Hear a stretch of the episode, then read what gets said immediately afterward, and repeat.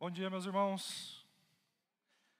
Muito bom revê-los. É depois de um período de férias, um período de férias diferente que eu tive. Boa parte do tempo a gente ficou doente lá em casa, se revezando. Mas graças a Deus estamos estamos bem. É bom voltar né, e, e revê-los. Estava com saudade. Né, feliz ano novo para todos aí. Né, agradeço a todos que mandaram mensagem, felicitações, obrigado. Tá, e aí estamos aí mais esse ano agora para andarmos juntos, né, diante de todos os desafios que nós que nós teremos. Essa música que estava tocando, vocês conhecem ela? Vocês lembram o nome dela? 126, por causa que é o Salmo 126.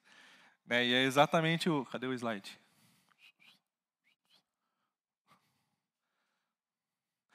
É exatamente o Salmo 126 que nós vamos ver hoje né, na nossa aula, nessa série de EBD de férias que a gente está tendo, Canções para uma Vida Nova. Aí, está funcionando? Não está funcionando? Estou apertando. Quer trocar o controle? Ah, foi aí? Onde está o problema? Não está funcionando isso aqui? Tá. Nós vamos estudar o Salmo 126. Bom, enquanto eles vão resolvendo o probleminha que tiveram aí, vamos dar sequência na nossa aula, tá? Oh, volta aí. Eu passei um monte. Volta, volta, volta, volta. Volta, volta, volta. Pode ser aí mesmo. Isso. Tá falando, nós vamos ver o Salmo 126, né? Alegria inabalável ou inabalavelmente alegre. Você é daqueles que não vive sem uma boa música? Quem é desses aqui? Vocês, vocês são desses? Geralmente os mais jovens? Não, também é todo mundo, né? É daqueles que às vezes está trabalhando, está ouvindo música, está estudando, está ouvindo música, está se exercitando, está ouvindo música, entra no carro, tem que estar tá com o rádio ligado, né? Está cozinhando, está fazendo faxina, está fazendo churrasco, sempre tem música. Eu não sou desses. É verdade, eu não tenho paciência assim para ficar ouvindo música. E na verdade, tipo, se eu for fazer alguma coisa que eu preciso de concentração, o que que acontece? Eu não consigo me concentrar, a música me atrapalha. Portanto que quando eu vou estudar, uma das coisas que eu coloco é engraçado, tá? Mas eu coloco o som do espaço. Aí aparece um negócio lá no YouTube, lá 10 horas, é só um. Aí eu coloco no ouvido aquilo assim, eu fico só com no ouvido aí, é tipo ruído brando que eles falam, né? E aí então eu fico estudando com isso, mas eu não sou desses que conseguem ficar ouvindo música no carro, não consigo. Não tenho muita paciência. Mas eu sei que a maior parte das pessoas, na verdade, amam música e gostam de estar ouvindo música, gostam de fazer tudo à base de música. Eu sou uma exceção. E é interessante pensar como música é, é algo que mexe com a gente, parece que é um negócio intrínseco à vida uh, do ser humano, né? e como ela é marcante, sabe, para a nossa vida. Né? Tem, tem músicas que parece que marcam a nossa vida, ao ponto de quando a gente ouve determinada música, aquela música faz a gente rememorar, né, às vezes, algum fato da nossa história, né, parece que de uma maneira mais intensa, de uma maneira mais, mais vívida. Né, você tem músicas desse tipo? Né, você tem alguma música que quando você ouve, logo te remete, às vezes, para um fato e te faz viver aquele momento, reviver aquele momento na sua memória de maneira mais intensa? Quem tem música assim? Tem, né? Legal. Eu tenho algumas. Eu tenho algumas. Por exemplo, tem uma, ela não é cristã, tá? ela é secular. Mas é impressionante, tá bom? É aquela música do Steve Wonders, é, Isn't Lovely? Que ele faz para a filha dele, a Aisha, quando nasce. E essa música marcou justamente o nascimento das minhas filhas. Eu até me emociono. Provavelmente vou chorar bastante nessa aula. Se quiserem fazer a, as apostas, tá? os jovens aí, principalmente, quantas vezes será? Já foi uma, tá bom? Mas a tradução dessa música, olha, olha que interessante. É, é, ela não é adorável, Ela não é maravilhosa, ela não é preciosa, menos de um minuto de idade. Nunca imaginei que através do amor estaríamos fazendo alguém tão adorável quanto ela. Mas ela não é adorável, adoravelmente feita de amor? Aí fala, ela não é bonita? Verdadeiramente a melhor dos anjos, cara. Estou tão feliz. Fomos celestialmente abençoados. Eu não acredito que Deus fez através de nós. Uh, não acredito que Deus fez através de nós. Ele deu vida a alguém, né? Mas ela não é adoravelmente feita de amor. E assim vai. E uma das coisas talvez que me mais me marca é que o Steve Wonders é cego e ele escreveu numa música exatamente o que eu estava vendo. Né, e aí isso me deixa emocionado. Daqui a pouco vocês vão entender um pouco mais porque eu me emociono com isso. Ah, outras músicas. Tem uma música de uma banda chamada Fruto Sagrado, chama Diferente dos Anjos. Essa música, o que, que ela me remete? Primeiro, essa aqui me remete, né, do Steve Wonders, me remete ao nascimento das minhas filhas diferente dos anjos, me remete ao meu casamento. Diferente dos anjos, a gente fez um diferente, não teve marcha nupcial. Né? A Andréia entrou no casamento com essa música. Né? Ela tem um interlúdio. Né? Aí começou como se fosse uma apresentação antes da noiva entrar. E aí no interlúdio, a noiva entrou né? com, com as vozes cantando, fazendo. A... Aí ficou até ela chegar, e aí quando eu recebi ela, ia entrando no refrão de novo. É uma música que marca, né? A hora que eu penso nela, ouço, me leva, uh, me leva para o meu casamento, né? Deixa eu ver que mais música que eu coloquei aqui. Isso fez os anjos. Tem uma música, eu queria convidar os irmãos para a gente já começar descontraído, né? É, é uma EBD de férias. A gente cantar junto ela, é um hino. Né? E é um hino que me marcou profundamente.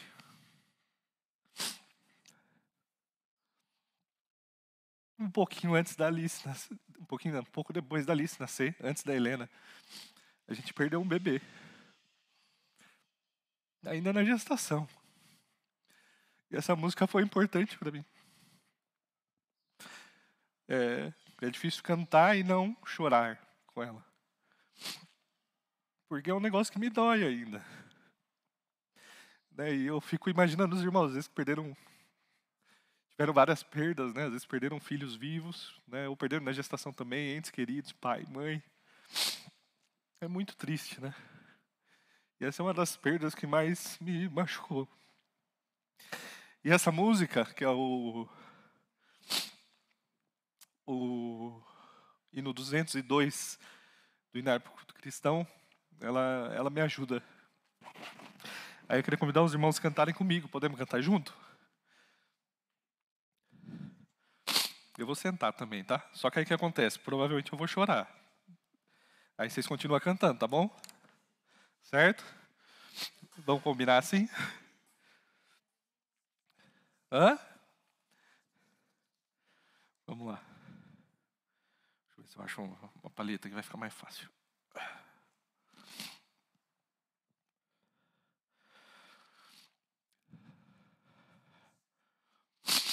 Desculpa aí, tá, pessoal? O microfone.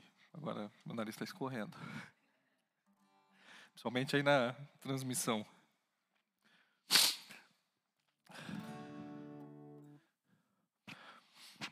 Acho que eu preciso de alguém passando lá, tá? A letra, beleza? Se os problemas parecem não ter solução, quando as mágoas inundam o teu coração, alguém que atende a tua oração, Jesus Cristo, Mestre Senhor.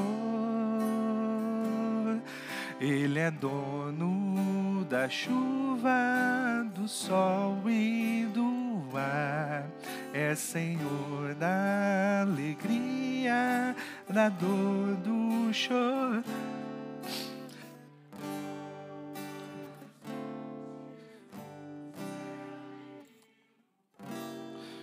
é Senhor das crianças, das preces, dos hinos, Ele é meu e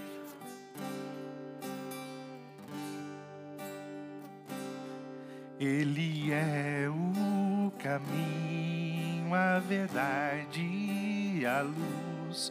Abre teu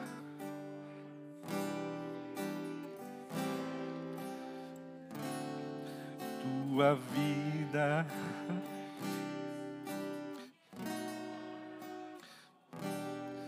Pois é Ele, teu Mestre e Senhor, Ele é dono da chuva, do sol e do ar, é Senhor da alegria, a dor do chorar. É.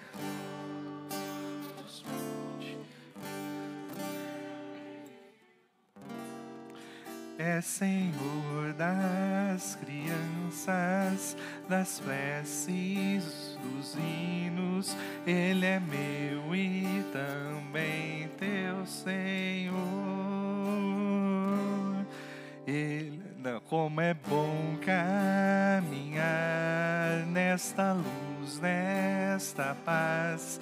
Ele vive para sempre, Ele me satisfaz. Eu sou dele a vida. É segura, pois Ele é o Senhor.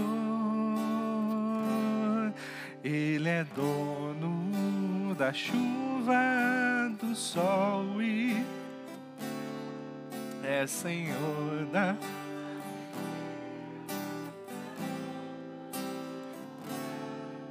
Ele é dono dos montes, do céu e do ar.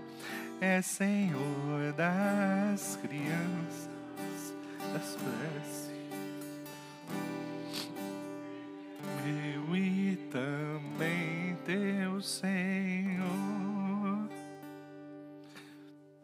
Muito bem.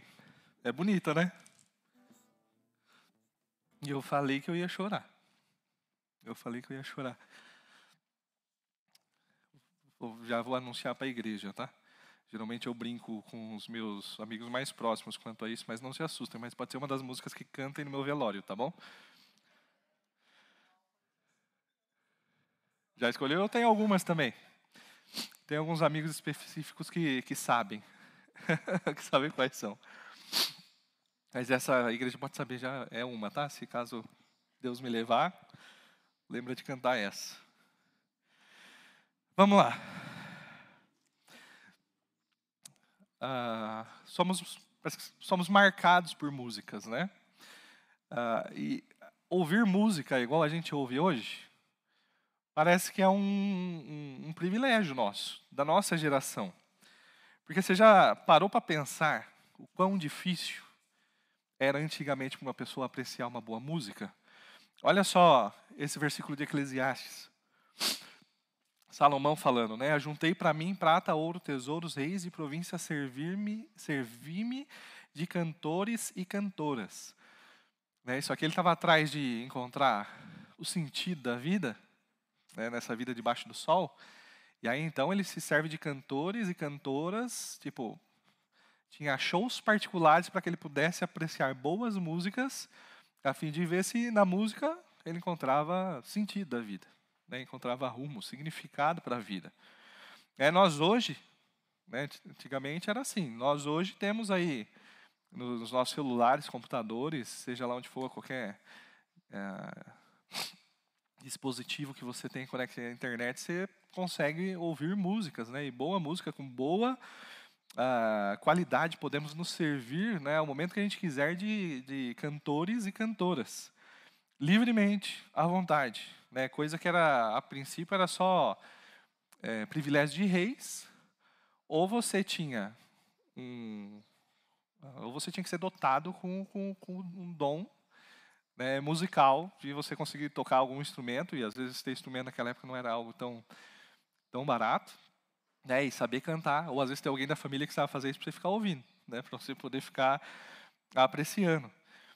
Né, mas hoje a gente tem esse privilégio. Agora, se tivesse um Spotify né, um Deezer, qualquer aplicativo desses do tipo, lá na época de Jesus, né, qual que seria as playlists que, tiver, que estaria ali na conta de Jesus? Né? Certamente uma das, das playlists que teria ali no, na, na conta de Jesus lá no Spotify seriam os Salmos. Né? Não sei se ele iria dividir ali conforme o gosto dele ou a forma como ele de fato propôs que eles fossem escritos, né? como estamos vendo, por exemplo, temos os salmos de degraus, né, de romagem, de peregrinação, que é o que nós estamos estudando nessa série.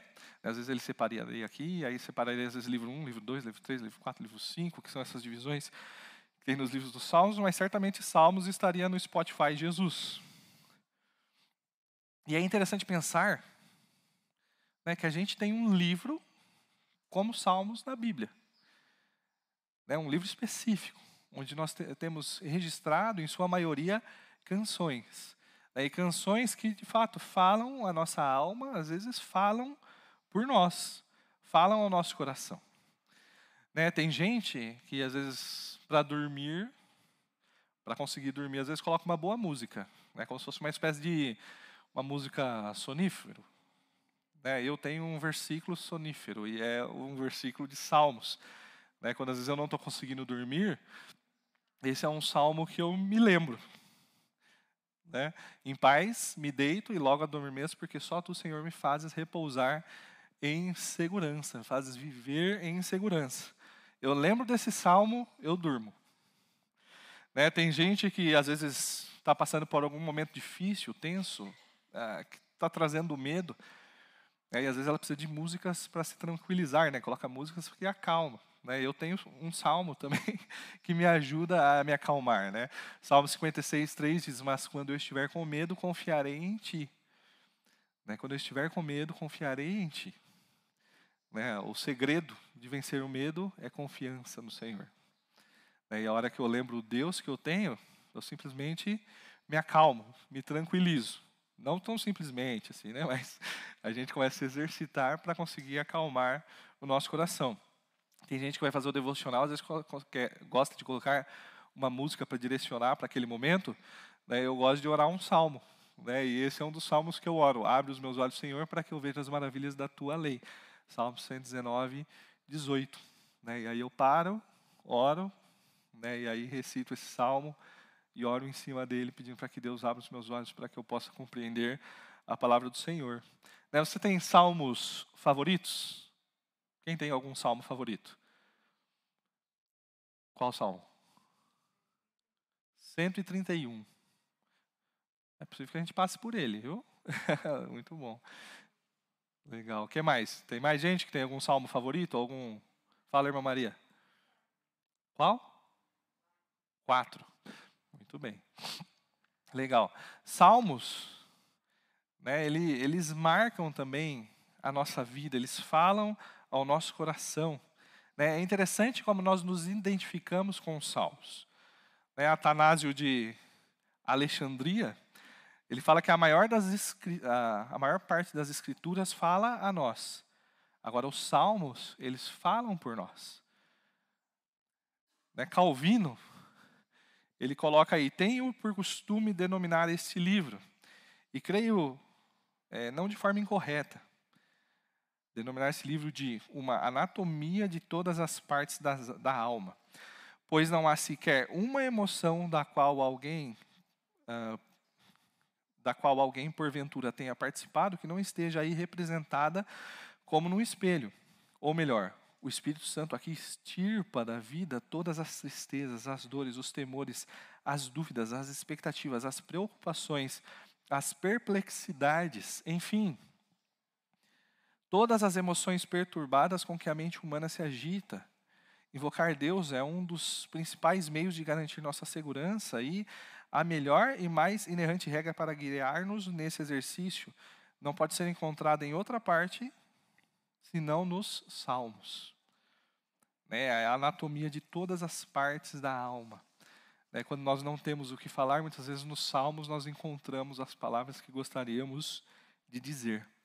E por conta dessa relação que nós temos com música, com, por conta de termos um livro de canções na Bíblia, né, nós, eu e o Jonatas pensamos aí então nessa série. Né? Canções para uma Vida Nova. A gente se esforçou muito para dar o nome para essa série, né, com o jogo de palavras, tá vendo? Canções para uma Vida Nova. Ano Novo, Vida Nova. Canções para a Igreja Batista Vida Nova. Ó, nós foi fera. aí eu e o Jonatas pensamos, então, estudar alguns salmos, e aí vamos nos ater em alguns salmos dentro né, de um saltério específico que tem no livro dos Salmos, que é os salmos ah, de peregrinação, né, conhecidos como salmos de, de, romagem ou salmos de degraus. Ah, e a intenção é que esses salmos, então, eles façam parte né, da playlist né, que vai tocar aos nossos ouvidos, ao nosso coração, durante esse ano, seja lá qual for os desafios que a gente for enfrentar, tá? Semana passada nós vimos então, começamos vendo com Jonatas o Salmo 121, onde a gente aprende que o Senhor é nosso protetor. Né, na virada de ano, né, nossa tradição é de fazermos desejos, votos, né, é, vibrações positivas, né, para que a gente consiga então é, alcançar algo que a gente deseja, aí a gente faz um monte de superstição, mandinga, seja lá o que for. Né? E certamente num ano de pandemia, uma das coisas que a maior parte das pessoas estava querendo ou está querendo é proteção, guarda. Né? Uh, enquanto alguns procuram em conhecimentos vazios, em tradições vazias humanas, né, a gente tem o Senhor. Né, e a gente então pode ficar com o nosso coração calmo, sereno e tranquilo. Isso é uma música também, né? Vamos cantar também? Não, depois. Calmo, sereno, tranquilo, sabendo que Deus já foi alcançada, tá? Salmo 126.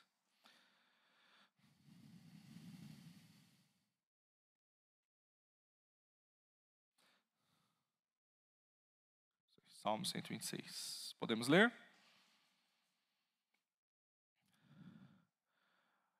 Quando o Senhor trouxe os cativos de volta a Sião, foi como um sonho. Então a nossa boca se encheu de. É um Deus de infinita graça e misericórdia, um Deus grandioso. Né? Mas, apesar de tão grande, é um Deus que nos ama, é um Deus presente nas nossas vidas e derrama dessas graças, dessa graça, dessa misericórdia sobre nós a todo instante.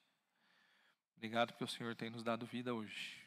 Obrigado pela oportunidade que temos de estarmos juntos para aprendermos mais do Senhor, da Sua palavra, né, de conhecer mais, né, aprender como devemos viver diante do Senhor, no mundo né, que o Senhor nos colocou, ah, e que possamos então, pouco a pouco, né, por meio da ação do Seu Espírito Santo, sermos transformados né, conforme a Sua palavra. Por favor, use esse momento agora para falar aos nossos corações, né, abra as nossas mentes, os nossos corações. Em nome de Jesus, amém. Muito bem. Esse salmo aqui ele vai falar da alegria, né, a alegria do povo de Deus.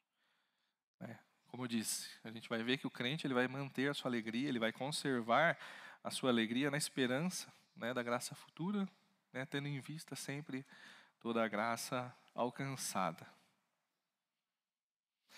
A, a ideia é mais ou menos como se estivéssemos dirigindo um carro.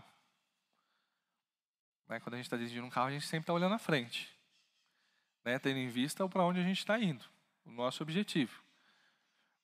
Né, mas a gente sempre está com o olho no retrovisor, vendo né, o que passou-se atrás ou o que tem atrás.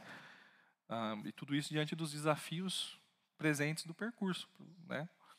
Então, como a gente estiver dirigindo né, o carro da nossa vida, enquanto peregrinos, né, devemos estar olhando para o futuro, para onde Deus está nos levando, sabendo né, de tudo que Deus já nos fez viver, que ficou lá atrás. Né, e tudo isso deve impactar né, o nosso, nosso presente, a nossa vida nesse, nesse momento. Ah, basicamente, a pergunta que eu quero responder com esse salmo é como se manter alegre diante das angústias. Cadê? Como se manter alegre diante das angústias do presente? Né? Como eu posso conservar a, a minha vida alegre? Como eu posso conservar a minha alegria? Ah, e a primeira resposta que a gente encontra nesse salmo serão duas. Uma é olhando com alegria para aquilo que Deus já fez em nossas vidas. Você já teve a sensação de estar vivendo um sonho? Já? Gustavo, esses dias, provavelmente. Né? né? Às vezes é um casamento. É um casamento. No dia do nosso casamento, é um dia que a gente esperava tanto que a gente simplesmente parece que está nas nuvens, não é? Parece que está nas nuvens. Né? Muitas vezes é o nascimento de um filho. Ah, às vezes aquele tão esperado. É, eu lembro do Diego e da Jennifer, eles estavam há alguns anos tentando é, ter filhos, né? E orando, confiante em Deus, satisfeitos nele. Né? Mas a hora que eles descobriram, você precisa ver a empolgação desses dois. Né? Foi emocionante, foi emocionante. E quando nasceu, então, vendo a, a cara deles, né, é, olhando né, para Laura, e aí vendo, cara, é verdade. Você via que eles estavam é, como se estivessem de fato vivendo um sonho. É boa parte da minha, das minhas emoções quando eu penso aí no nascimento das minhas filhas, coisas do tipo, é porque desde pequeno, desde criança, eu sempre sonhei. Se perguntar qual era meu sonho de criança, era ter minha família. E hoje eu posso dizer né, que Deus foi tão bom comigo que eu vivo um sonho. Né, eu vivo o meu sonho. Eu tenho minha esposa, tenho minhas filhas. Eu era feinho, pensava que não ia conseguir. Mas a Andréia viu uma pedra bruta ser lapidada né, e resolveu agir com misericórdia, né? Não foi? O pessoal que me conhece antes de namorar a Andréia sabe. Né? Quem está aí, ó, o pessoal mais antigo que conheceu antes dele sabe que eu era zoado. Hoje eu sou zoado, mas eu era mais. eu era mais. E aí a Andréia fez tão bem para mim que eu fiquei até bonito. Foi uma grande, grande graça aí que Deus, Deus me concedeu. E aí por meio da, dessa história que nós dois começamos a construir, tivemos nossas filhas. É, às vezes, ah, uma sensação que eu tive também é quando você quer muito algo, você planeja muito algo e de repente aquilo acontece. É, o casamento, é, mas uma das coisas que me marca é quando eu tive a oportunidade de ir para o seminário, mas mais especificamente para a Palavra da Vida. É, quando eu fui para o seminário primeiro para a Teológica de Campinas, eu fiquei feliz, tudo assim, mas uh, eu estava tendo algumas dificuldades e eu achei que eu iria resolver os meus problemas indo para um seminário de tempo integral. Já contei essa história outras vezes, tá? É, não, não, é, não foi indo para o seminário tempo integral que eu resolvi esses problemas, mas lá Deus usou para resolver, pelo menos ter consciência desses problemas, né? E aí, quando eu vi que eu estava tendo muito problema, muita dificuldade de estudar no, aqui na Teológica de Campinas, eu comecei a orar para Deus dar a oportunidade de conhecer um seminário de tempo integral. Comecei a pesquisar alguns, Nisso, foi mais ou menos o ano que Israel e a Tabita chegaram na igreja. Eles me apresentaram a palavra da vida. Né? O pai da Tabita foi reitor lá do seminário. Uh, estudou lá, né? tem bastante ligação com o seminário. Aí, então, eles me apresentaram. Falaram, vocês precisam conhecer a palavra da vida. Eu já tinha ouvido falar da palavra da vida. Tinha um monte de regrinha. Não podia ter barba. Não podia ir no cinema. Não podia um monte de coisa. E aí eu sempre fui meio resistente. Ah, não vou para palavra da vida, não. Aí falou, vocês precisam conhecer. E aí a gente foi no retiro vocacional lá. E aí, cara, aquele lugar é simplesmente apaixonante. Não tem como, vale qualquer regrinha que tenha lá, vale a pena. Né, e, enfim, findou que a gente conheceu em setembro, acho que no final de janeiro, a gente estava indo para o seminário. Eu não tive nem tempo de planejar muito. Eu, quando eu vi, era um sonho. Né, a gente estava ali naquele lugar lindo, né, com professores ah, extremamente gabaritados, qualificados. E aí então pude, pude ter essa experiência lá. Confesso que o primeiro semestre, um ano era um negócio meio difícil de acreditar ainda, assim. Uh, por causa da, talvez toda a experiência de você deixar o seu trabalho e aí você começar a depender, às vezes, da oferta dos outros irmãos, da igreja, essas coisas, cara, e você via tudo acontecendo, né, e você tendo uma oportunidade que poucas pessoas têm, simplesmente é motivo de gratidão a Deus. É um marco na minha vida. Certamente você deve ter os seus também. Você deve ter os seus marcos aí, coisas que você pensou, sonhou, e aí então aquilo de fato aconteceu. É, quando a gente olha o primeiro versículo, quando o Senhor trouxe os cativos de volta a Sião, foi como um sonho. Foi como um sonho. Para que a gente entenda, é, compreenda um pouquinho esse salmo, a gente precisa lembrar um pouquinho da história de Israel. Ah, e aí então eu vou fazer uma breve recapitulação, tá bom? É, um pouquinho, um passo um pouquinho para trás. Tá? Deus criou todas as coisas da maneira perfeita, de maneira perfeita. E aí ele coloca o homem então no jardim para zelar por toda a criação, cuidar da criação, desenvolver toda a criação. Chega um momento que o homem, então, ele é tentado e ele ah, peca, ele desobedece ao Senhor, ele ofende ao Senhor, e aí então o pecado entra no mundo. Né? E agora, então, esse se torna inimigo de Deus.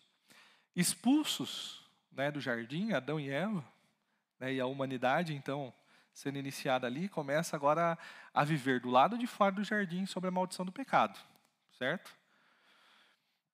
Deus, sendo misericordioso, ainda no jardim, quando estava proferindo a maldição do pecado, ele promete né, a bênção da salvação. Deus, Ele mesmo, ia dar uma solução para o problema que o homem tinha causado. Né, e Deus reconciliaria então o homem agora seu inimigo, novamente consigo, né? Lá por meio do que a gente chama de proto-evangelho, né? É, por meio da semente da mulher.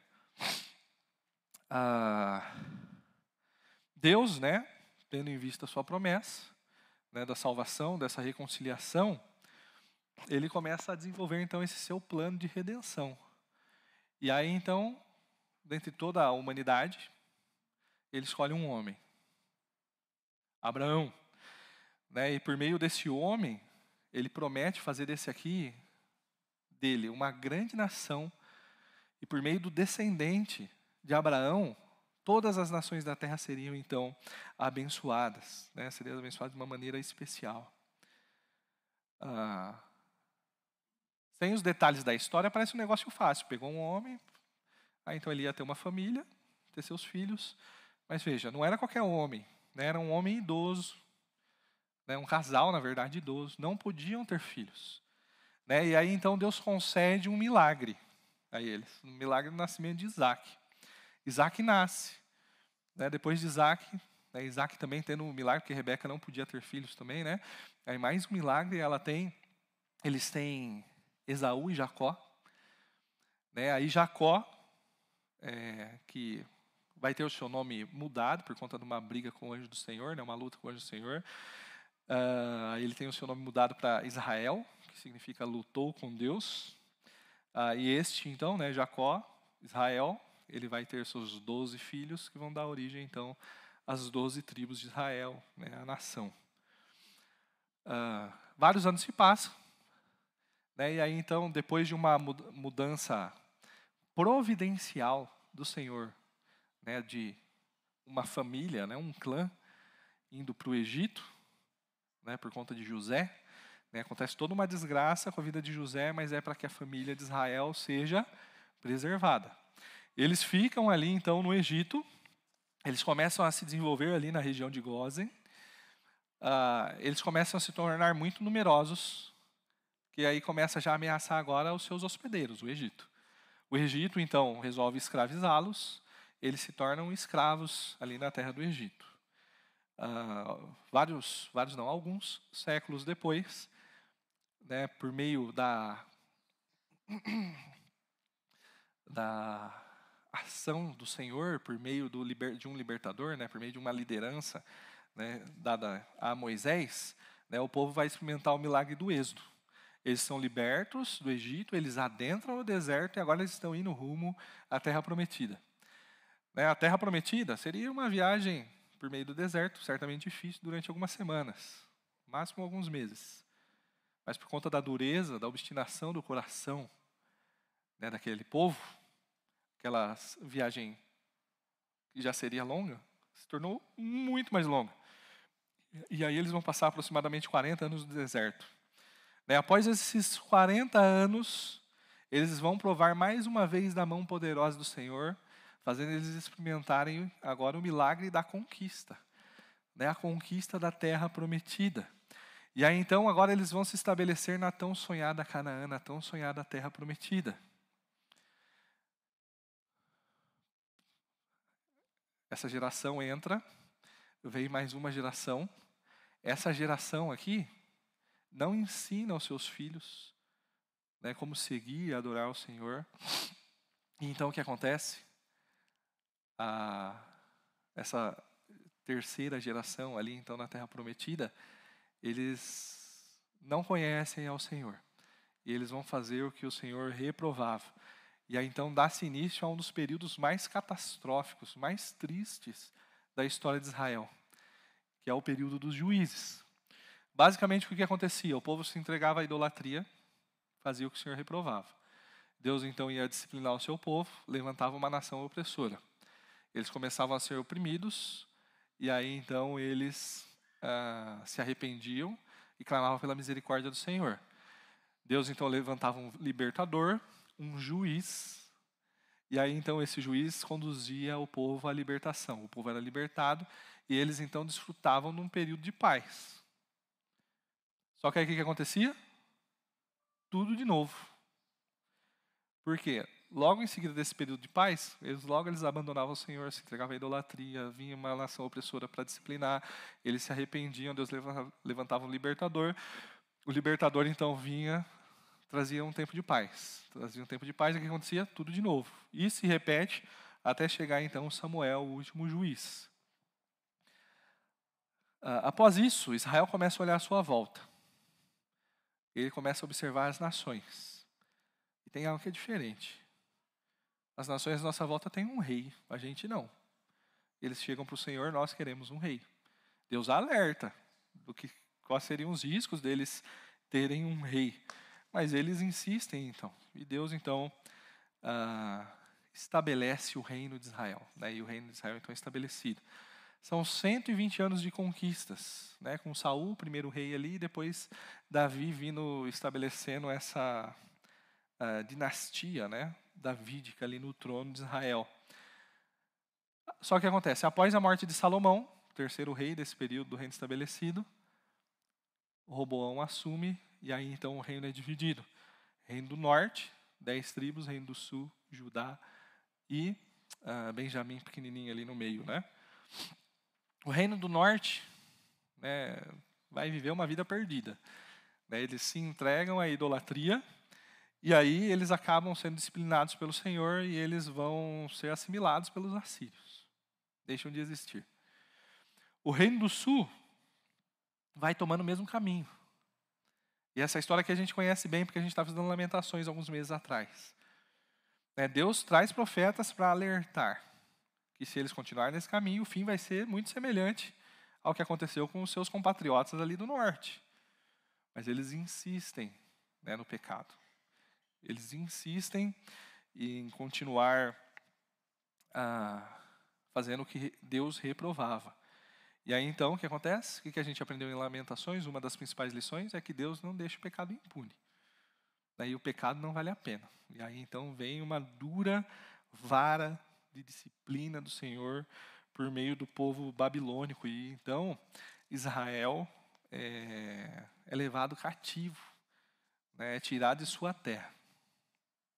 Certo? Estão entendendo? Estão comigo? Veja, eles vão ficar 70 anos ali no cativeiro. 70 anos se passam. O povo está estabelecido ali já. Né, eles já haviam estabelecido as suas famílias. Quem era novinho já estava idoso, já tinha filhos. Né, eles tinham desenvolvido comércios, né, esse negócio da lojinha do judeu começa a se desenvolver no cativeiro babilônico. Né, uma outra coisa que começa a se desenvolver no cativeiro babilônico é por causa da ausência do templo Né? Agora eles criam as sinagogas, que é um local ali deles, então, de prestar adoração, culto ao Senhor. Veja, a vida estava feita. Eles tinham a profecia de Jeremias 29, de Isaías, falando que eles retornariam do cativeiro. Mas são 70 anos. Aqui parece que. Será? A vida está toda estabelecida aqui, está tudo certinha. Eles não tinham liderança ali. Né? Quando muito, eles tinham alguns líderes religiosos. Como isso vai acontecer? Não tem ninguém liderando o povo para ter uma revolta e a gente voltar. Até que um dia, um rei olha para um dos seus servos e pergunta para ele: por que, é que você está entristecido? Conhece essa história? Neemias, né? E aí ele ora ao Senhor e ele responde: É por causa do que eu fiquei sabendo que aconteceu com a minha terra, as notícias da minha terra. E ali então começa. Né, ali então começa Neemias, Esdras e Zorobabel conduzindo o retorno. Está percebendo que o retorno foi um milagre? Né, a saída do cativeiro babilônico era algo humanamente imprevisível. Né? Não tinha como eles saber, tinha promessa lá. Mas, tipo, todo o contexto que eles estavam vivendo, jamais ia acontecer. Era um sonho, só um sonho ia acontecer isso. É, o povo não tinha líderes, não tinha estrutura própria, não tinha dinheiro, não tinha governo, vivia como sem terra, eles não tinham tempo para adoração, eles não tinham pers perspectiva histórica nenhuma de retorno também, porque jamais, até aquele momento, houve né, algum relato histórico de uma nação ser escravizada, ser levada cativa e ser simplesmente liberada. Não existia isso. E aí o que acontece? Não foi por esforço próprio, mas foi o cumprimento das profecias de Deus. Deus age em favor do seu povo e ele é fiel à sua palavra. E aí então o povo volta para a sua terra. É a terra que Deus lhe havia dado. E agora você consegue imaginar o entusiasmo? Por que, que eles estão aqui nos versículos 1 a 3? É, quando o Senhor trouxe os cativos de volta a Sião, foi como um sonho. Não tinha possibilidade nenhuma disso acontecer. Foi um milagre. Perceba, não foi quando simplesmente os israelitas voltaram, mas quando o Senhor trouxe. Tá? É um reconhecimento da ação do Senhor e aquilo então foi como um sonho, deixou eles ah, eufóricos, totalmente entusiasmados, alegres, radiantes com o que o Senhor tinha feito. É, olha o resultado né, dessa alegria. Né? Então a nossa boca se encheu de riso, né? a nossa língua de cantos de alegria. Até as outras nações dizia: o Senhor fez coisas grandiosas. Por, ah, não, o Senhor fez coisas grandiosas por este povo. Versículo 3. Sim, coisas grandiosas fez o Senhor por nós e por isso estamos alegres. Percebe os resultados? Alegria, euforia. Radiante. Olhava no rosto daquele povo, você via que eles estavam contentes, eles estavam extremamente felizes, entusiasmados, estavam andando nas nuvens. Era a cara do Gustavo no dia do casamento. Sentou aqui na frente agora. Né, e um outro resultado muito interessante o testemunho que eles davam entre as nações das grandezas de Deus, dos feitos do Senhor. Né, o aspecto já comunicava. Né, eles olhavam para Israel, para Judá, né, e aí então eles falavam: o Senhor fez coisas grandiosas para esse povo, olha como eles estão felizes. Olha que milagre que aconteceu na vida deles. E o versículo 3 é como se fosse uma resposta. Né, as nações falando, parece que Deus fez grandes coisas por esse povo. Ele sim, né, coisas grandiosas o Senhor fez por nós e por isso é que nós estamos alegres. Eles testemunhavam das, grande, das grandezas de Deus na, na vida deles. Agora deixa eu falar uma coisa com vocês. Se o povo de Judá tinha motivo para estar alegre, muito mais nós. Eles foram libertos de um cativeiro, um cativeiro econômico, político. Nós somos libertos de um cativeiro muito pior. Nós somos libertos do cativeiro, do pecado. Ciro perdoa as dívidas do povo. Vão, toma esses recursos aqui também. Senhor perdoou-nos uma dívida muito maior. Né? A dívida, uma dívida de valor eterno. E mais do que isso, Ele nos deu todas as bênçãos espirituais em Cristo.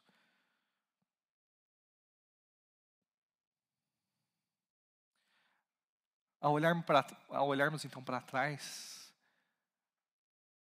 nós temos muita razão né, para conservarmos, nos conservarmos alegres, independente de qualquer circunstância que a gente esteja vivendo. Porque as aflições que a gente está vivendo hoje aqui, né, não se compara à dádiva que a gente, da glória que está por vir. E essa glória que está por vir, só, ela só vem porque aconteceu lá atrás, que Cristo morreu pelos nossos pecados, foi sepultado né, e ressuscitou ao terceiro dia. O grande problema é que a gente tem a mania de não exercitar a nossa memória. Olha o quanto Deus já fez por nós. Ainda que fosse só a salvação, ainda que fosse só a salvação, já seria motivo suficiente para que a gente nos, para que nós nos mantêssemos alegres. Mas veja, Deus nos dá o milagre diário todo dia. Todo dia um milagre, todo dia nós temos vida, condições de vida. Né? Todo dia Deus tem nos dado saúde. E ainda que a saúde nos falte, Ele nos dá o amparo necessário para que a gente passe por esse momento. O sustento diário está tá lá, todo dia. Né? Todo dia Deus tem nos dado o que comer, Deus tem nos dado o que vestir, tem nos dado onde morar, tem nos amparado. Olha para o seu lado. Olha atrás, frente, olha lá no fundo, olha aqui para frente. Olha a família linda que Deus te deu. Né? Nós somos uma igreja linda. E o mundo precisa saber que quando a gente está aqui, a gente não está aqui porque a gente não tem nada mais importante para fazer. A gente está aqui porque é a coisa mais importante a se fazer. Louvarmos a Deus juntos, né, por, pelas grandes coisas que Deus fez por nós. Estamos aqui porque é a coisa mais importante a se fazer. Né? Não tem nada mais importante no mundo que estar na igreja com os meus irmãos, aprendendo ao Senhor, louvando ao meu Deus a nossa vida ela deve ser transbordante de alegria. Não é isso ao ponto das pessoas olharem em você e ver que é diferente. Não sei se você já teve essa oportunidade. Deveríamos ter todos os dias. Deveríamos ter todos os dias. Mas algumas vezes Deus dá graça e a gente experimenta. Né? E aí a gente tem que também sempre estar prontos né? para dar a razão da nossa esperança. Por que, que você está tão alegre? Por que a sua vida é diferente? Por que você reage de maneira diferente diante de todos esses conflitos? Por que você tem essa paz? Por que essa alegria? Por que esse sorriso, mesmo quando parece que as coisas não estão bem? Por causa de Jesus. Jesus ressuscitou. Ele me perdoou. Ele me reconciliou. Ele me deu a esperança da vida eterna. Eu sei o que está aqui, é planejado por Ele, e eu sei o que está me aguardando lá na frente. Eu sei para onde Ele está me levando. Nós temos grandes motivos para estarmos alegres. Cristo nos salvou. Eu devo olhar com alegria para o que Cristo, para o que Deus já fez na minha vida. Isso me faz lembrar de uma outra música.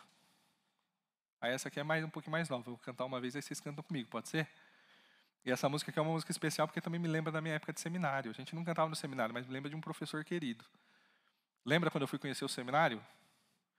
Eu falei que o Israel Tabita, aí falou, aí acabei indo lá conhecer o seminário, aí vi aquilo. Mas uma das coisas que mais me marcou do que o lugar é que quando eu estava fazendo a teológica aqui, comecei a conhecer alguns teólogos. Um teólogo que eu tive acesso aqui na Teológica de Campinas era o Carlos Oswaldo. E aí, a gente está lá no início do retiro vocacional, aí eu estou sentado lá no salão do meio, num sofá, salão do meio, é aquela a estância é tipo como se fosse um hotel. Aí tem um salãozão lá onde tem um monte de sofá. Pelo menos tinha, não sei como é que está hoje lá que eles reformaram, né? E aí eu estava sentado num sofá, numa extremidade do salão. Na outra extremidade do salão, André do meu lado ali, né, no sofá, na outra extremidade do salão veio uma pessoa saindo da cozinha, ali era o refeitório, eu não sabia ainda, mas era o refeitório. Aí a eu viro para André, André, eu acho que aquele cara ali é o Carlos Oswaldo. Aí o cara vem vindo mais perto, é o Carlos Oswaldo. E o cara começa a vir na minha direção. Aí ele vem, aí ele me cumprimenta, me dá um abraço. Eu falei para André, eu chamo André de gordinha, né? Falei, gordinha, eu não vou tomar banho hoje. eu fiquei muito feliz de conhecer. Aí eu falei, é para cá mesmo que eu quero vir, porque eu quero ter aula com ele. É, mal sabia eu, eu lembro quando no primeiro dia de aula, aí eu sentei na mesa lá para almoçar, né, no, no refeitório. Eu, Andréia, aí quem senta na nossa mesa? Carlos Oswaldo e a Artemis, que é a esposa. Era a esposa, né? Carlos Oswaldo acabou falecendo. Ah, aí a gente começa a conversar. E aí, meu, aí eu dei uma de puxa-saco. Falei, eu estou vindo para cá por causa do senhor, ter aula com você, não sei o quê. Aí eu vi que eles engoliram meio seco, eu não sabia por quê. Mas o Carlos Oswaldo estava com câncer. E muito provavelmente ele não ia dar aula para mim. Né? Aí eu acho que eles ficaram meio sei lá, frustrados, né? Ver a minha expectativa e não poder atender. Mas não falou nada, né? Aí depois eu fiquei sabendo, mas Deus deu a graça, né, de ele conseguiu se recuperar né, da primeira vez que apareceu. E aí então tive dois semestres de aula com ele. E aí é, ele acabou falecendo em 2014, 15 de outubro, dia do professor. Né, e aí então ficou como um marco para mim. E essa música é dele. É um corinho bem antigo, né? não sei se os irmãos conhecem, mas vão conhecer agora. Vai projetar ali a letra, eu vou cantar uma vez rapidinho, aí a gente canta junto, tá bom? Certo, Johnny? Gustavo, ó, todo mundo canta bem aí na frente, aí é o pessoal do coral. Certo? Vocês cantam forte lá aqui, ó. É. Vão me ajudar aqui também. Deixa eu ver aqui. Cadê? Vamos lá. A música. Ih, travou de novo?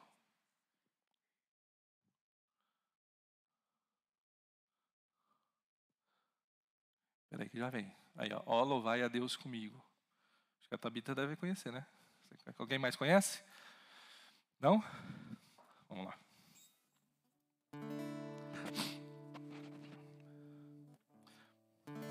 Vamos começar direto, hein? Ó, louvai a Deus comigo, pois seu braço amigo me acolheu das trevas do castigo para viver consigo me escolheu. Vou pro refrão já. Eu era culpado e o meu pecado ele apagou. Minha triste sorte, a minha morte suportou e por isso eu declaro em claro e alto som: Ó, oh, provai e vede que Ele é bom. Vamos junto agora? É facinho, né? Só é meio alto aqui no refrão. Foi inspirado em outro salmo, tá? Salmo 34. Mas me faz lembrar dessa, meio essa aplicação me faz lembrar essa música. Vamos lá.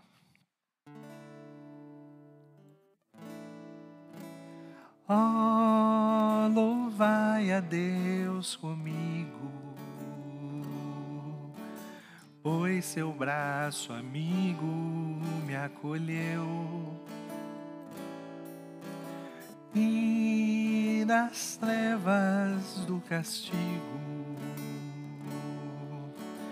para viver consigo me escolheu. Vamos de novo do começo? Oh, louvai a Deus comigo, pois seu braço amigo me acolheu. E das trevas do castigo, para viver consigo me escolheu.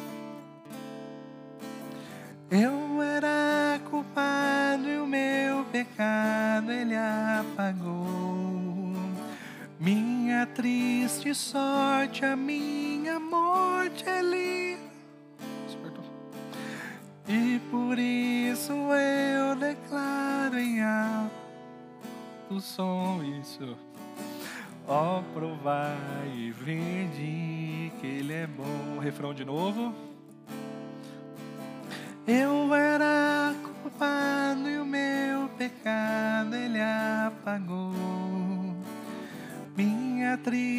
Sorte, a minha morte suportou.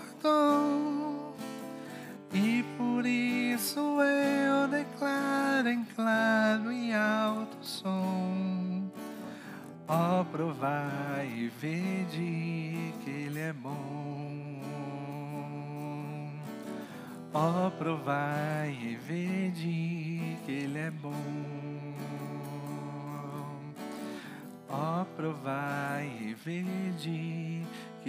Bom.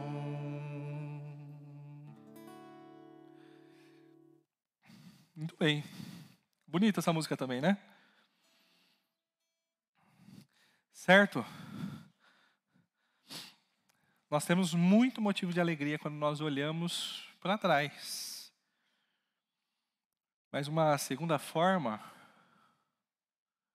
né, de como se manter alegre aí diante das angústias do presente é olhando com alegria né, para aquilo que Deus ainda fará em nossas vidas versículo 4 a 6. Senhor, restaura-nos, assim como enches o leito dos ribeiros do deserto, no deserto. Aqueles que semeiam com lágrimas, com cantos de alegria colherão. Aqueles que saem chorando enquanto lançam a semente, aquele que sai chorando enquanto lança a semente, voltará com cantos de alegria, trazendo os seus feixes.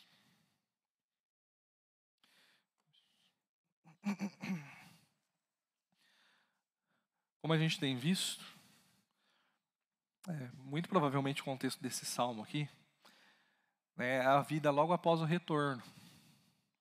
Eles tinham provado já do milagre do retorno, e agora eles estavam estabelecendo a vida ali de novo, agora em Israel, né, em Judá. Só que aí o que, que acontece? surgem as primeiras dificuldades. Né? Aquela empolgação, a euforia que surgiu, né? eu estava como num sonho. Ela começa agora a arrefecer um pouquinho, e aí a gente tem agora que lidar com a realidade. Né, da, da, daquilo que nos cabe. Nós voltamos para a cidade para reconstruí-la. Né, reconstruir as nossas vidas aqui, não só a cidade, mas a minha própria vida aqui. Né, e aí o que acontece? A cidade não ficou vazia. A terra não ficou vazia. É, tinha oposição, tinha inimigos. Né? Chegou uma hora que os recursos começaram a se tornar escassos, a mão, a, a mão de obra era pouca. É, o retorno foram, foi feito em etapas. Né? Eles precisavam que todos voltassem e se empenhassem. Né? Eles eram tentados algumas vezes em dar mais atenção né, às suas próprias coisas do que às coisas do Senhor, né, seus, suas lojinhas, suas casas, né, mas eles tinham que edificar os muros, tinham que reconstruir o templo. Ah, ah, eles foram tentados também a questão do retornarem à idolatria novamente, mesmo depois de tudo, né? O que eles já tinham experimentado, depois de toda a disciplina. E quando a gente olha então para esse versículo 4, né, a gente começa a ver que os dias de alegria, de euforia, acabou ficando para trás. Aí agora vem os primeiros desafios. E aí o que acontece? Toda aquela alegria se torna uma oração. Veja, Deus havia restaurado o seu povo. É né? assim que começa o salmo. Né? Quando o Senhor trouxe os cativos de volta a Sião, ou seja, ou quando o Senhor restaurou Sião do cativeiro, também pode ser uma tradução, ou quando restaurou a nossa sorte, também pode ser uma tradução. Ah, eles, eu estava falando, ah, Deus já havia restaurado né, o seu povo. Né, graça e misericórdia já haviam aqui sido derramadas então sobre eles. Né, mas uh, era necessário que agora no tempo presente, no qual eles estavam vivendo, eles reconhecessem que a graça e misericórdia que alcançou eles lá atrás precisava continuar alcançando aqui e agora nesse momento para os desafios que eles tinham hoje. Né, como eu disse, o cativeiro tinha acabado, né, havia muito serviço, precisava que todos retornassem, que todos se empenhassem com afinco na obra, porque havia muito trabalho a fazer. Né? Certamente o povo, como a gente viu, já tinha experimentado das provisões do Senhor. Mas agora eles precisavam né, que a misericórdia continuasse sendo derramada para que eles continuassem colhendo. Né, para que a, as colheitas que fossem necessárias, né, e aí usando um sentido mais figurativo, eles conseguissem alcançar. Para isso, né, nos versículos 4, 5 e 6, o salmista vai usar duas analogias. Aí, então, para mostrar a expectativa né, que o povo de Deus deveria ter ah, quando eles olhavam então para o futuro. É interessante que elas são marcantes, né, conforme a gente vai ver, mas elas também são complementares entre si. Né, e a primeira delas, a primeira dessas analogias é, ah, é, é algo repentino, inesperado, milagroso, simplesmente vem. Né? E a outra analogia já é diferente, é lenta. Né? Ela já é um pouco mais árdua. E tem algo que cabe ao homem. Tem, o, homem tem um papel nessa história toda. Vamos ver a primeira então, o versículo 4. Né, ele fala, Senhor, restaura-nos. Agora, restaura-nos como? Né? Assim como enches o leito dos ribeiros no deserto, ou como enche os leitos dos rios no Negueb ou como as torrentes do Negueb também, né? Negueb, como boa parte das traduções podem estar aí, ou às vezes é simplesmente traduzido como deserto, ou simplesmente como sul, aí na sua, na sua Bíblia. Negueb significa seco, ressequido. E quando a gente olha o mapa de Israel, o sul de Israel é a tal da região do Negueb. É 60% do território de Israel é, é, é árido, desértico. E é essa região, então, que é a região do Negev. Poucos lugares no mundo é tão áridos, são tão áridos quanto a região do Negev. Para a gente compreender um pouquinho sobre essa ilustração, né, o que, que, são essas torrentes do Negev? Eu trouxe um, um vídeo para que a gente possa ver, e aí ele vai explicar um pouquinho aí o que, que são essas torrentes do Negev. Mostrar.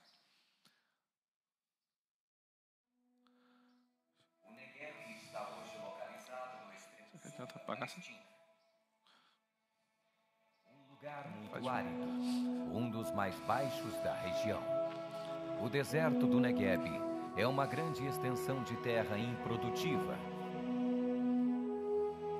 No entanto, quando a chuva serôdia, que cai abundantemente na região por um longo período de tempo, a água é armazenada nas partes mais altas da região. e quando transbordam, formam as torrentes. Que invadem o deserto, trazendo grande inundação e transformando a terra árida em um rio que produz vida.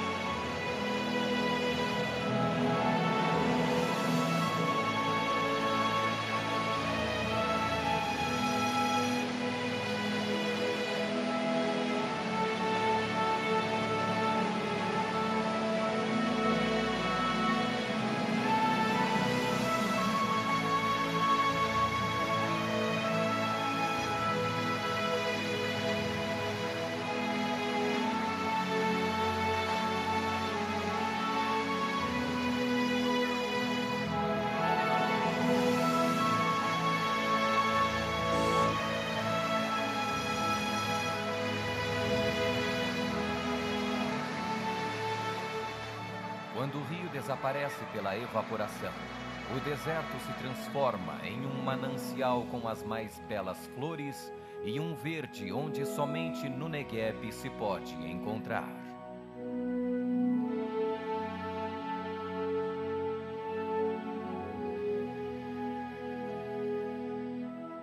Ó Senhor, faze com que prosperemos de novo, como as torrentes no Negueb.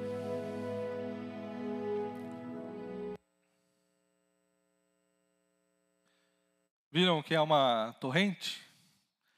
A torrente é uma descida temporária de água que vem de uma outra região, de uma região para uma outra região. Ah, devia ter trazido um mapa, ficaria mais fácil, né? Mas o que acontece? O, a região do Negueb fica ao sul de Israel e o deserto do Negueb ele fica mais ou menos na mesma altitude do Mar Morto. O Mar Morto fica a mais ou menos 400 metros de altitude abaixo do nível do mar. É o ponto mais baixo da crosta terrestre. No deserto do Negueb, o índice pluviométrico é de 12 milímetros por ano. Tava dando um chuvisco ali, ó, tá dando ainda, né? Dependendo como dá uma engrossadinha um pouquinho maior, é 12 milímetros. que a gente tem numa chuvinha. Eles têm isso num ano. Num ano. É uma região extremamente seca, árida, sem vida. Uh, mas o que, que acontece? Alguns quilômetros dali, indo a sudoeste, ah, a gente encontra o mar Mediterrâneo, do outro lado de Israel. Mar Mediterrâneo. E ali a gente tem as planícies do mar. Aqui embaixo chove pouco.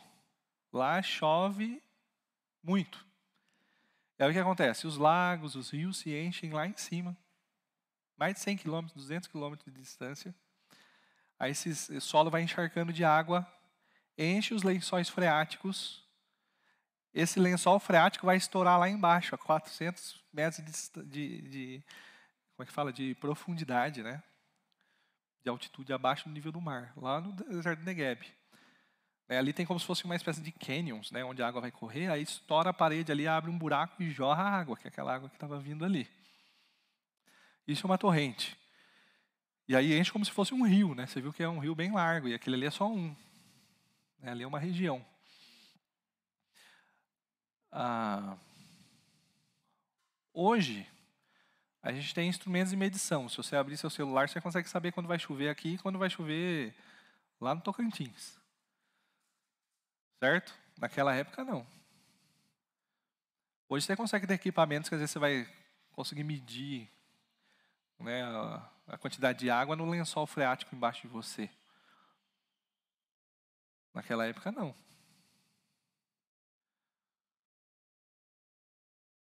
Então o que acontece? Quando ele está falando aqui, é, restaura no Senhor, assim como enche, enches, né, como os ribeiros no leito do deserto, como as torrentes no Negueb, ele está falando de um auxílio vindo da parte do Senhor de uma maneira totalmente inesperada. Não tem evidências que aquilo vai vir. Né, e de repente vem. E de maneira incontrolável. Então a oração que ele está fazendo aqui é: Senhor Deus.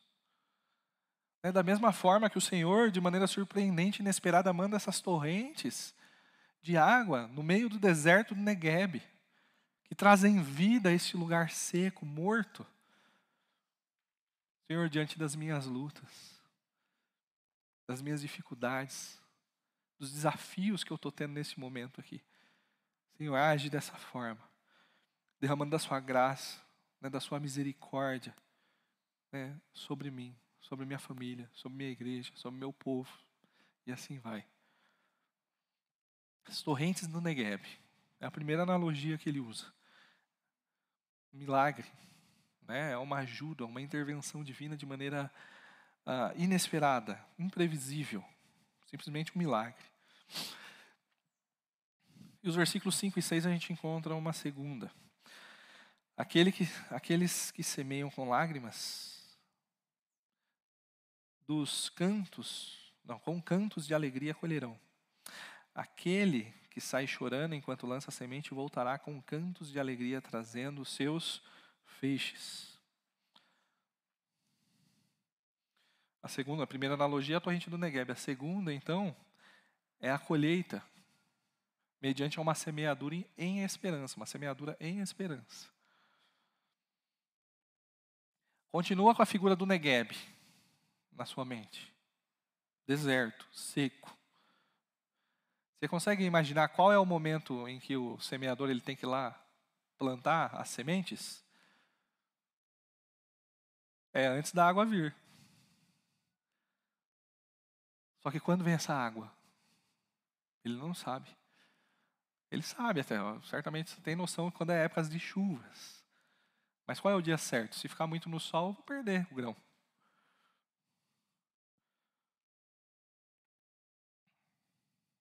Consegue entender por que, que ele vai semear com lágrimas? Aqueles grãos ali, ele poderia processar e fazer um pão, um alimento para sua família. Ter farinha para o consumo ou qualquer outra coisa. Então não é de surpreender que ele estava chorando enquanto trabalhava. É interessante, quando você olha lá o livro de Esdras, você vai ver que parece que alegria e pranto, eles vão andar juntos lado a lado. Mas o que acontece? O lavrador, ele vai lá, ele vai plantar sua semente, crendo que Deus multiplicará aqueles grãos, para que seja suficiente, para que ele sustente a sua família né, para que ele, que ele plante, nasça e ele sustenta então a sua família. Né, na, na, na, sua aliança com o seu povo, né, Deus prometeu que eles teriam uma alimentação adequada. E aí então ele semeava confiante nessa promessa. Né, e aí ele semeava sem saber quando viria essas torrentes, mas ele fazia o seu trabalho com fé na fidelidade do Senhor que Ele vai cumprir as suas promessas, que Ele vai cumprir a sua palavra.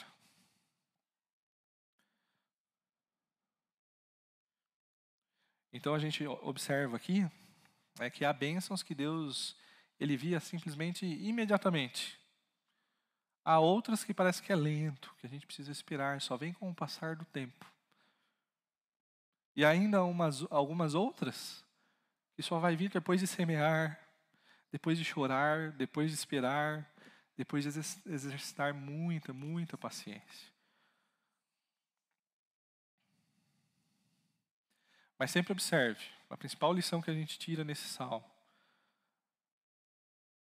é que diante das lutas, das adversidades né, que o salmista passa, né, que o povo de Deus passa, ele deve olhar lá para frente é para onde Deus está te levando. Mas ele não pode perder de vista tudo aquilo que Deus já fez por ele. E aí não tem como não ficar alegre. Porque nossa alegria não está baseada numa circunstância, mas a nossa alegria está baseada na esperança que temos no Senhor Jesus. Mas eu não sei exatamente quais são as lutas que você está passando nesse momento. Não sei quais são as dificuldades, adversidades. Posso às vezes saber uma ou outra, mas todas não.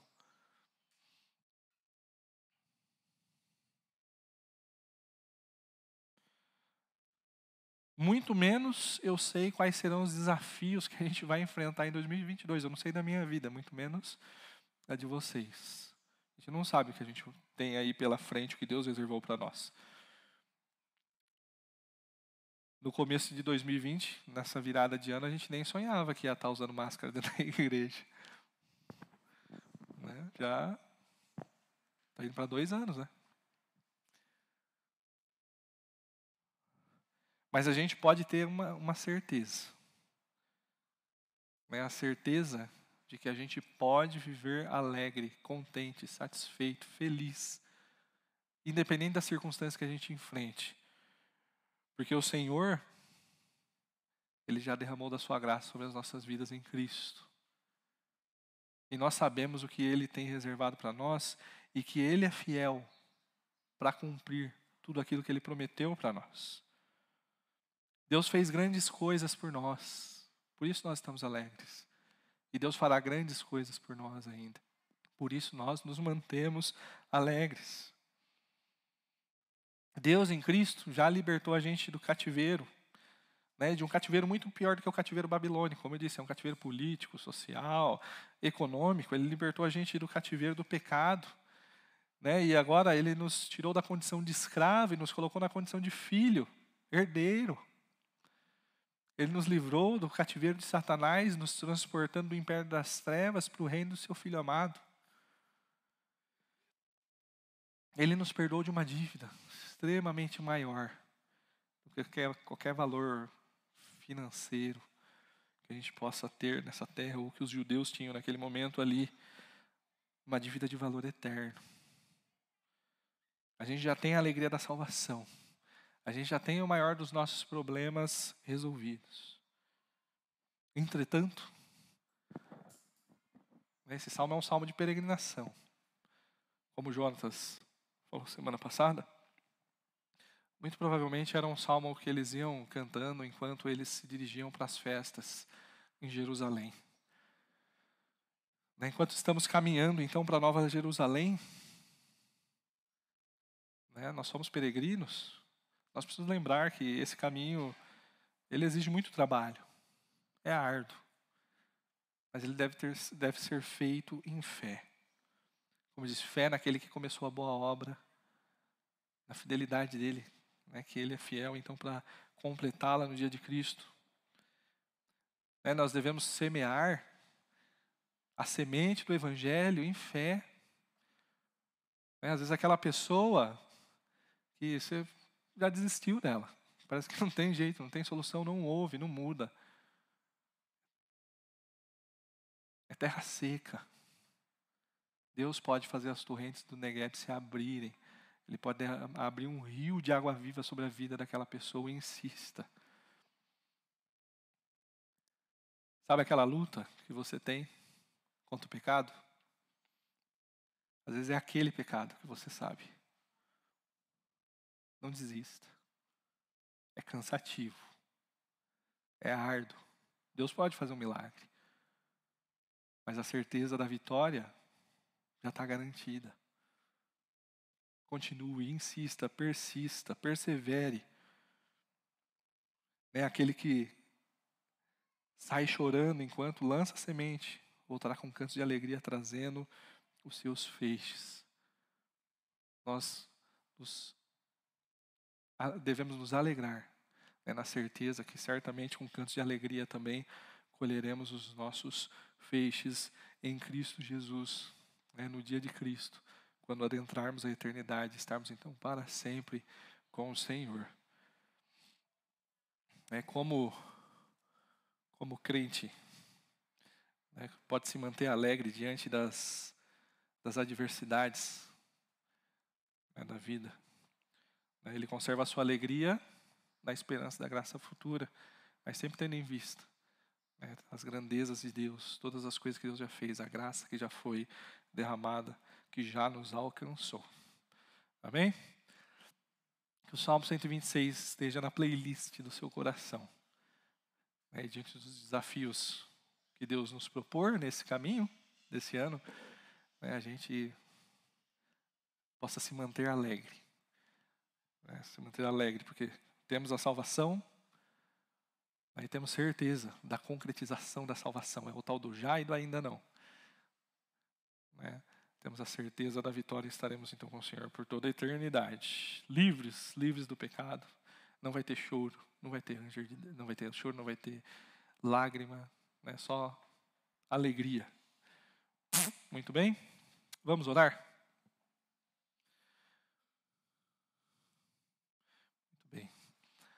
Alguém tem algum pedido de oração? Quer compartilhar? Né, o Robson estava comentando que a irmã Vera uh, testou positivo para a Covid. Ela está bem, está lá em São Paulo, né?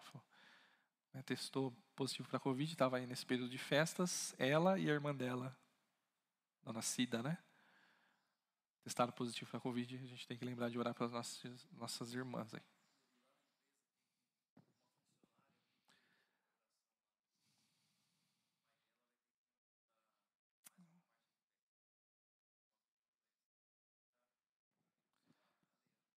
Aleandro.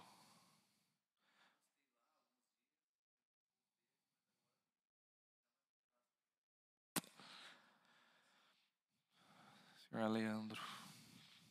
Bem, mais alguém?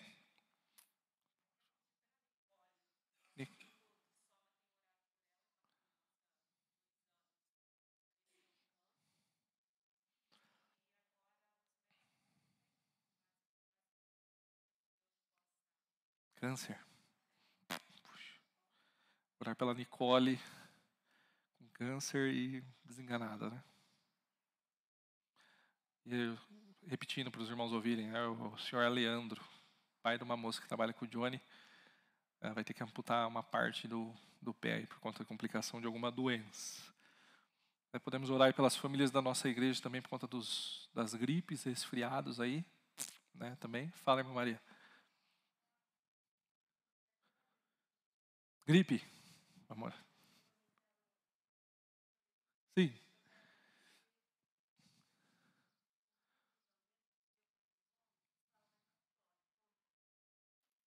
Seu irmão estava em Capitólio? Ele passou por lá. Meu Deus do céu.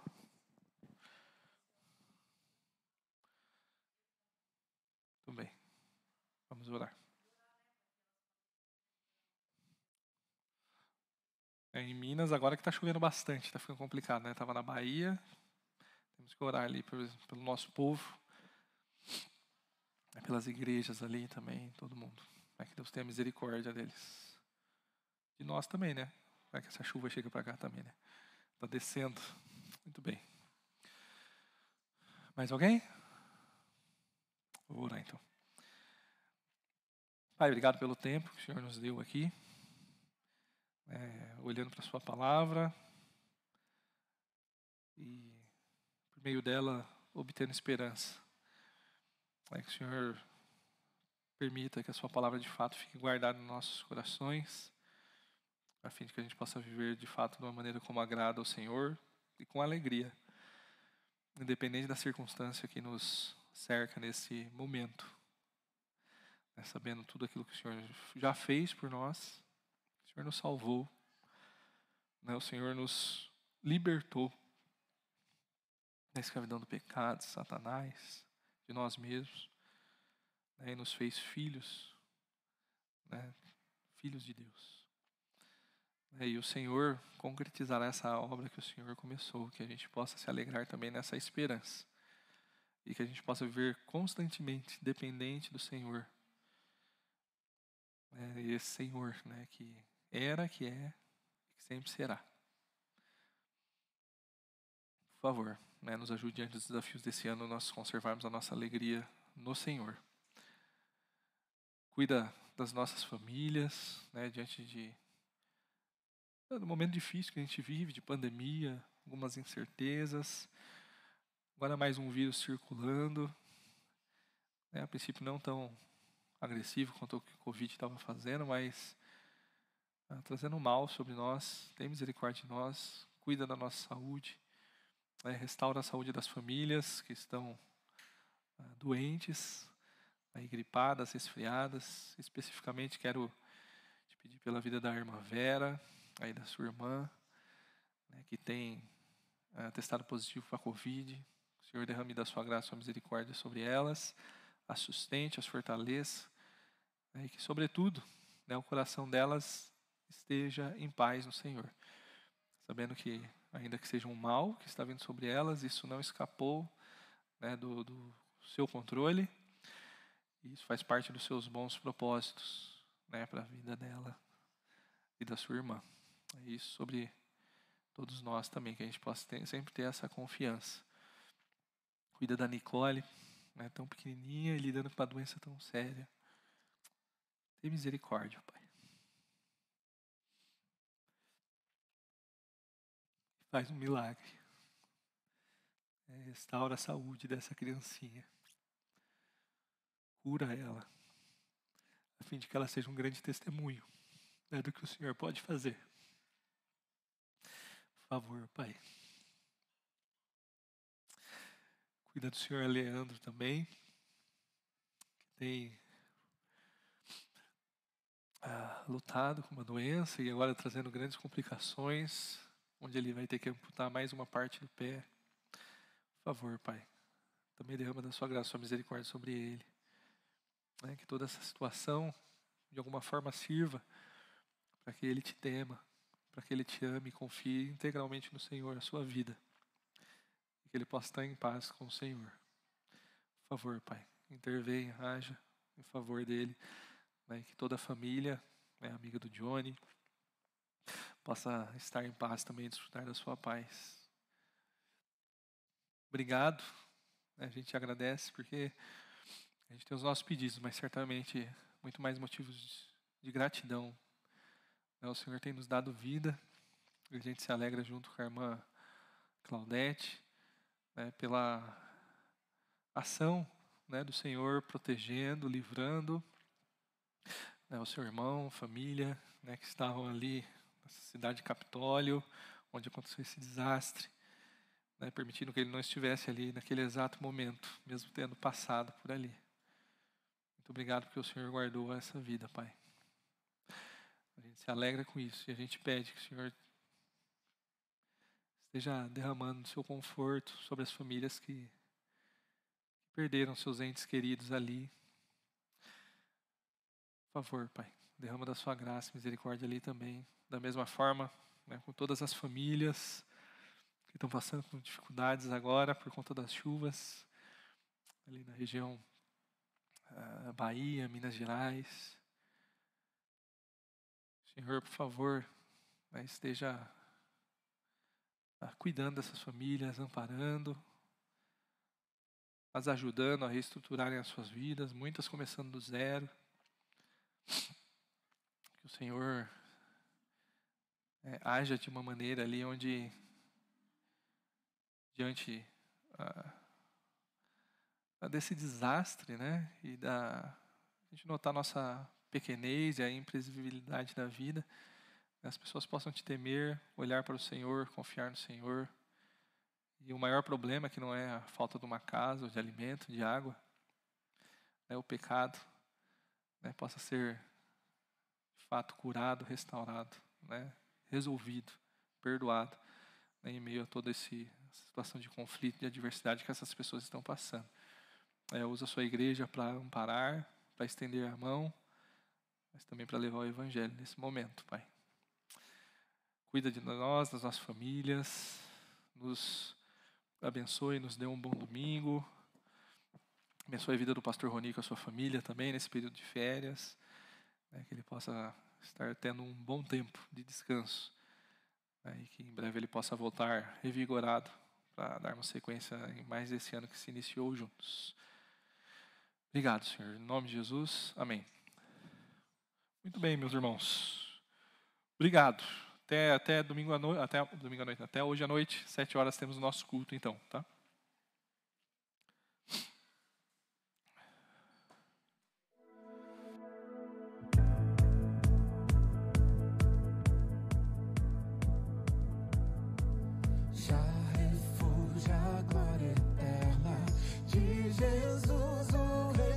reis, breve os reis.